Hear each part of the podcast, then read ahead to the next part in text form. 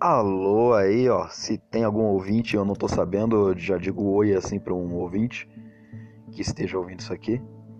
E caso você tenha esteja ouvindo isso aqui depois que eu morri, oi também, né? Vai que isso aqui é descoberto depois que eu morri e vira um arquivo muito foda. Então, é, vamos começar aqui o podcast Six X.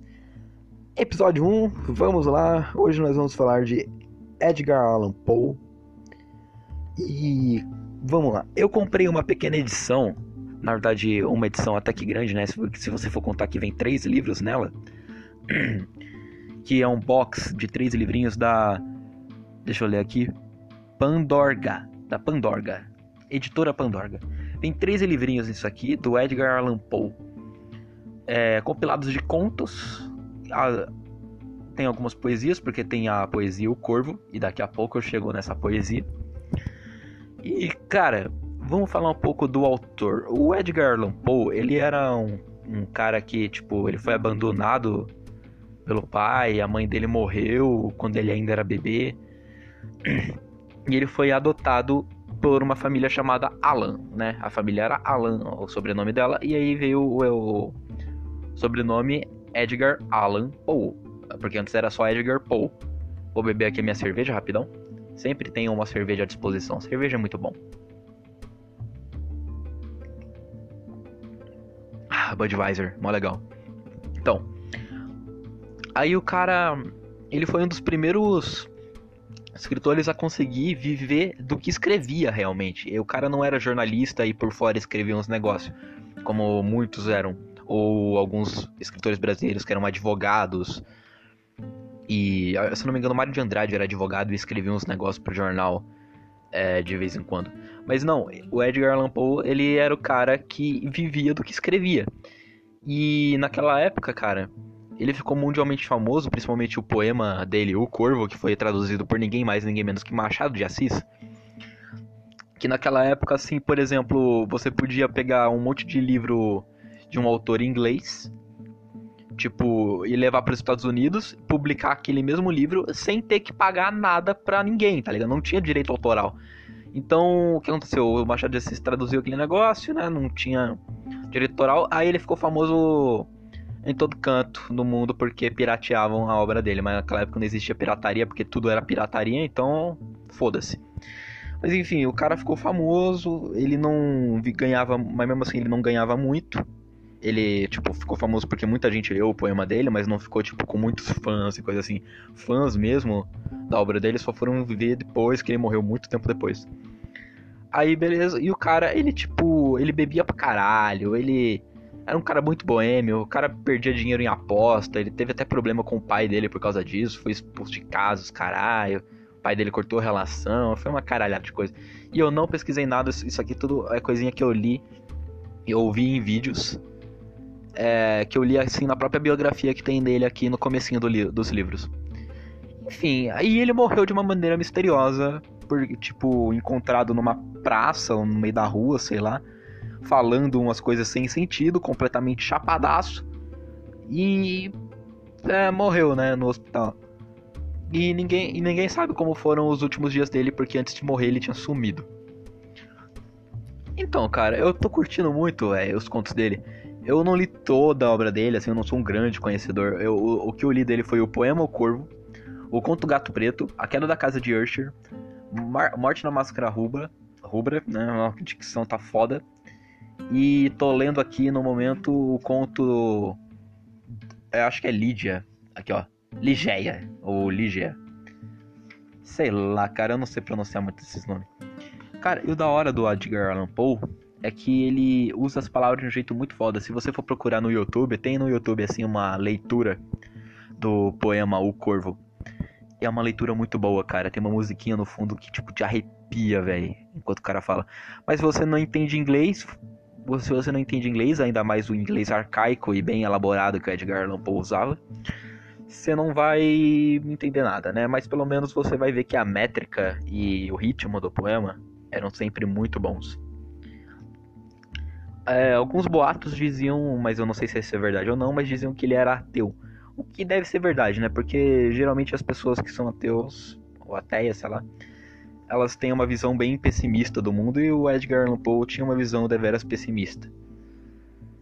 É, isso aí você percebe pelos, pelos contos dele e as coisas que ele escreveu. Uma visão meio pessimista e sombria do mundo. É, isso aqui é por especulação que eu tô fazendo, mas, cara, pensa bem, ser ateu não deve ser um bagulho tão difícil, porque Deus, Deus deve ser um cara meio filha da puta, né? Desculpa falar. Mas pensa bem, porque assim, ó, um raciocínio que eu tive agora há pouco. Deus faz assim, ó, vocês só vão conseguir se reproduzir pelo sexo. Vocês não têm reprodução assexuada, é reprodução pelo sexo. Aí depois o que ele faz? Cria AIDS. Porra, cria a sífilis, cria a doença que não pode transar. Que merda, né? Isso aí é uma ironia do caralho. Se foi Deus, se Deus existe e foi ele que criou essas coisas, ele é um zoeiro, velho. Ele é um puta de um zoeiro. Mas enfim, o Edgar Allan Poe, cara, que mais eu posso falar dele? Umas coisas assim que, tipo assim, ó, pra não dizer que o cara era só um cara legal, como eu disse, ele era bem boêmio. Não que isso seja ruim, mas, por exemplo, é enganar o pai, dizendo assim, ô pai, quero dinheiro para estudar. Aí o pai dava dinheiro para ele.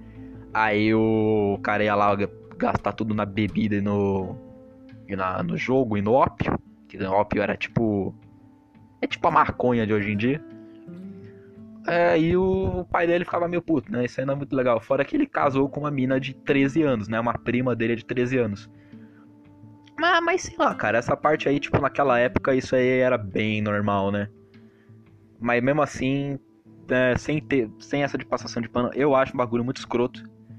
Mas, sei lá, cara, naquela época, assim, o avó do meu professor de matemática, ex-professor, na verdade, professor Juliano do Placidino, abraço para ele ele me contou que a avó dele casou com 13 anos. Porra, né, meu parceiro? E teve filho com 15. Então, se, tipo, na época da avó dele, que isso aí é o que? 1900 e pouco? A avó dele? Ou talvez 1800, sei lá, não sei, eu não sei a idade dele, eu não sei a idade da avó dele. Mas enfim, é, por aí, se isso aí acontecer, imagina na época do Edgar Allan Poe, que era no começo de, do século de 1800. Porra, né, meu parceiro? Isso aí deve ser normal. Pegar mais cerveja aqui, Budweiser, drink. Cheers.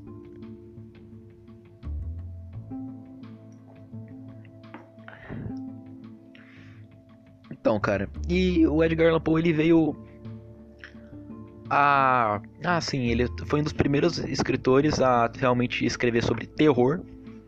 Antigamente a gente não tinha muito cara de terror, no máximo tinha uns caras que escreviam um poeminha ou outro. Mas esse cara escrevia contos de terror mesmo, velho. E de investigação também, tem um conto aqui. Puta, deixa eu encontrar aqui, velho. Não, eu não vou editar esse negócio depois, né? Editar é mó difícil editar um áudio, velho. Vai tomar no cu. Deixa eu ver aqui se eu encontro a droga do nome do, do conto que é de investigação. Que deu até origem a, por exemplo, caras como é, o Sherlock Holmes. Ah, não, não, não, não. Aqui. Deve ser no do Corvo, peraí. Ah, cara, desculpa a enrolação, mas é assim, né? Esse aqui é o podcast Six Sex. Aqui, os assassinatos. Vou bater no microfone. Os assassinatos da rua Monger. Monger. Morgan. Não sei pronunciar esses nomes meio inglês, saca? Ele não era inglês, ele era americano, mas naquela época, tipo, muita coisa tinha ainda uma puta influência da cultura inglesa. Então, cara, que mais eu posso falar? É, ele veio a inspirar caras como, por exemplo, o cara que escreveu Sherlock Holmes, que eu não lembro o nome, eu nunca li nada do Sherlock Holmes, preciso ler algum dia. E inspirou caras como, por exemplo, o HP Lovecraft, cara, que ele é um cara que compete com Edgar Allan Poe para ser o meu autor favorito, cara. E uma coisa que eu gosto bastante de, de, desse tipo de autor, cara, é tipo, geralmente os autores que eu gosto, eles escrevem mais conto do que livro. Porque eu prefiro ler conto do que ler livro, eu pelo menos, cara. Porque sei lá, cara, às vezes ler livro, às vezes o bagulho é muito enrolado, aí você fica muito tempo numa coisa só. E, sei lá, eu acho meio, meio zoado isso aí. Uma, um livro que eu venho. Dois livros que eu venho gostando, assim. É, na verdade, uns livros que eu li eu gostei. É, teve um livro lá, acho que era o, o Último Desafio, o Grande Desafio, que eu li no sétimo ano da escola. Era um livrinho mais infantil, mas tinha uma puta pegada de investigação maneira. Tem é, a biografia do Max Cavaleira. Eu li um livro, esse livro aí que tem 250 páginas, li em 3 dias. Tem o Drácula de Bram Stoker, que é meu, um dos meus livros favoritos. A Perto do Coração Selvagem, da Clarice Lispector. Esse eu ainda não terminei. Eu dei uma parada de ler ele para poder ler aqui os do Edgar Poe, que eu vou terminar rapidão. E então, o que eu ia dizendo assim, esses aí são alguns exemplos de livros, livros mesmo que eu gostei. Fora isso, eu preciso ler Tolkien, cara. Eu preciso ler Senhor dos Anéis. Mas então, é, o que eu, eu gosto quando o cara só escreve, os cara escreve mais contas, saca? Porque eu acho uma leitura mais rápida, fácil de digerir, a história lá tem o seu começo, meio e fim. É engraçado, cara. Histórias rápidas que são bem desenvolvidas pro jeito que elas são. Dependendo do autor, né? Tem alguns autores que escrevem um bagulho bem merda. Eu, por exemplo, eu escrevo uns bagulho que às vezes fica uma bela bosta. Mas às vezes eu escrevo um bagulho que quando eu termino dá um puto orgulho. E. Cara, é isso aí, cara. Edgar Allan Poe. Cara foda. Vamos lá, só pra não ficar falando só de Edgar Allan Poe, eu decidi falar agora. É HP Lovecraft. HP Lovecraft foi um. Eu não sei muito bem a biografia dele, mas ele foi um escritor que ele escreveu a maioria das suas obras lá pro começo da década de 1920. Começou a escrever coisa pra cacete, né? E publicava nas revistas pulp da época. Revistas que publicavam historinhas de ficção científica e essas coisas que eram famosas, coisa muito famosa na época. Cara, o H.P. Lovecraft, tipo assim, se eu for falar um defeito dele, igual eu falei do Edgar Allan Poe, que o Edgar Allan Poe era, era pedófilo, né? O cara casou com uma menina de 13 anos. É, um, um defeito que eu posso falar do H.P. Lovecraft é que ele é um cara racista pra caralho, cara. É, a única coisa que eu vi, assim, que tipo assim, cara, isso aqui pode ser classificado como racismo mesmo dele, é um subtexto que ele usa nas histórias dele, como por exemplo, ah, monstros de locais desconhecidos vindo para devastar a nossa cultura, a nossa época, corromper nossas mentes. E, cara, isso aí eu acho meio nada a ver, cara. Eu acho que isso aí é um pouco. Cara, você tem que ir bem fundo, bem fundo, para encontrar esse. esse subtexto. Mas um amigo meu me contou. Uma vez ele leu um conto do Lovecraft, eu nunca li esse conto, não sei qual é, eu vou perguntar para ele depois um conto em que é, ele descreve um lutador de boxe negro e morto. E de acordo com ele, ele descreve o cara como se ele fosse um animal. Descreve o lutador de boxe negro lá como se ele fosse um gorila. Mas também eu imagino, cara, todo lutador de boxe, quando o cara é peso pesado mesmo, todo lutador de boxe parece um gorila, cara. O cara é gigante. O cara sempre é gigante, tem o braço do tamanho do, da, do meu tórax, meu parceiro. E eu sou um cara magro, meu parceiro. Então para ter um braço do tamanho do meu tórax não é tão difícil, só precisa passar um tempo na academia. Então aí, os caras devem parecer um gorila mesmo, cara. Todo lutador de boxe deve parecer. É. Cara. É isso, cara. O Edgar. Não, tava falando do, Lovecraft, que merda, velho. Já tava voltando a falar do Paul. Então, o Lovecraft, cara, ele criava umas histórias, mano, que tipo, o lance dele era o terror cósmico, cara. Terror cósmico. Que. Ah, era basicamente um bagulho que, tipo assim, cara, ele te deixa com um, um medo. Os contos eles te deixam com medo de um bagulho que nem aparece direito, mano. O bagulho nem aparece. E, e quando aparece, aparece um pedacinho do bicho. Cara, é muito difícil. Eu acho que eu já vi um lá que aparecia o, no, o conto Dagon, assim, que aparecia um monstro inteiro. E, cara, ele sempre descreve os monstros de uma maneira que você não entende bem como é o monstro, cara. Você fica naquela de tipo assim, cara, esse monstro é assim ou ele é assado, cara. E fica naquele negócio de tipo assim, ah, é, criaturas abissais, é, formas indescritíveis, é, medo inominável, esse tipo de coisa, aquilo que você não consegue entender, coisas que você não consegue compreender. E isso aí, cara, de... é incrível como ele conseguiu te deixar com medo de um bagulho que nem aparece direito no, nos contos. Ele nem descreve o bagulho, ele nem, ele nem descreve o bagulho direito. Aí fica, tipo, realmente com o medo daquilo que é desconhecido. Fica com, você fica com medo daquilo que é desconhecido. Isso eu achei muito foda, cara. Fora que no conto do é, Chamado de Cthulhu, vou dar um pouco de spoiler desse conto aí, mas o que eu imagino assim, que realmente seja spoiler, de uma história, o livro, assim, realmente é tipo o, engraça, o legal dela, de uma história, assim, é como ela é contada e não necessariamente o que acontece. É que naquele conto o cara ele começa a investigar uns bagulho que tem a ver com a morte do tio dele. E ele acaba descobrindo assim um puta culto bizarro, uma criatura bizarraça ainda, mais bizarra ainda. Que é uma criatura que o Cthulhu, caso você não conheça o Cthulhu, digita aí no Google para você ver como seria o Cthulhu. É, é, para começar, olha só que engraçado, cara, é um bagulho muito interessante. Geralmente esses monstros que ele que ele fazia nos contos, eles são criaturas de outra dimensão. E eles têm um visual que o ser humano não entende. Ele não ele olha, ele não entende e muitas vezes ele fica louco. Bird Box, aquele filme, que é baseado num livro, é, se baseou no Lovecraft para poder ter essa ideia, a propósito. Então, aí o cara não entende, ele fica louco, cara. E o, o bicho, como ele vem de outra dimensão, às vezes o nome dele, como por exemplo Cthulhu, que escreve de um jeito mó bizarro, vou soletrar aqui, é C-T-H-U-L-H-U.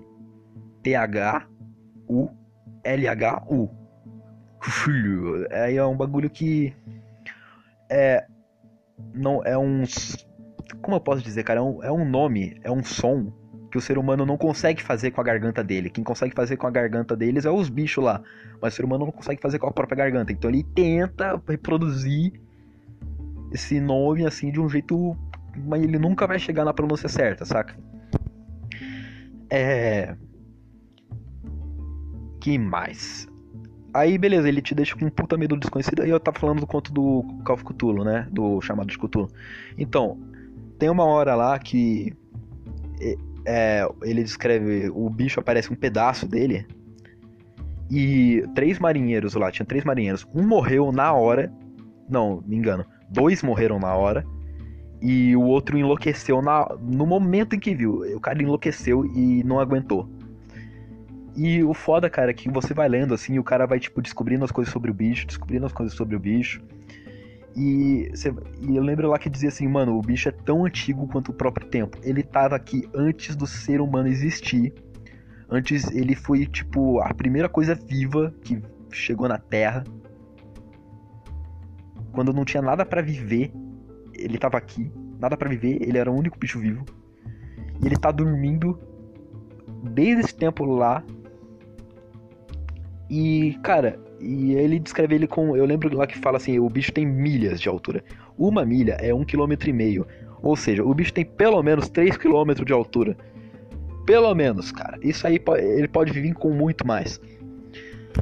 E, cara, o. Conforme ele ia descrevendo, cara, eu pensava assim, mano, se esse bicho acordasse, mano, se esse bicho acordasse assim e viesse pra cima de todo mundo, fudeu, cara. Não tem o que pare um bicho de 3 km de altura e. E fudeu, né, meu parceiro? Porque nem bomba atômica vai matar esse bicho. O bicho tá aí vivo desde que. É vivo e escondido debaixo do mar. É, desde que o mundo é mundo. Desde que o mundo existia. Desde que o ser humano nem existia. Essas caralho todas. Não tem que nem bomba atômica para matar esse filho da puta, velho. E o cara vai começar a destruir tudo e não vai sobrar ninguém. Esse é o da hora, cara, o Lovecraft, mano. É por isso que eu gosto dele pra caralho. E por que eu tô falando dele? Que eu queria ter comprado um boxzinho de livro dele igual do Paul, que tinha lá, só que no caso o frete ia sair muito caro. E o valor do box tava meio carinho também. Não, tá, não tava podendo gastar muito dinheiro no momento, porque sabe como é, né? Crise, essas porra. Aí eu comprei no lugar uns dois quadrinhos é, do Providence, que é uma série escrita pelo Alan Moore, que o Alan Moore é um dos meus escritores favoritos. Na verdade, para mim, ele deve ser o favorito mesmo, porque o cara é considerado o, o escritor mais foda do mundo dos quadrinhos, porque o cara escreveu Watchmen, V de Vingança, é, Monstro do Pântano.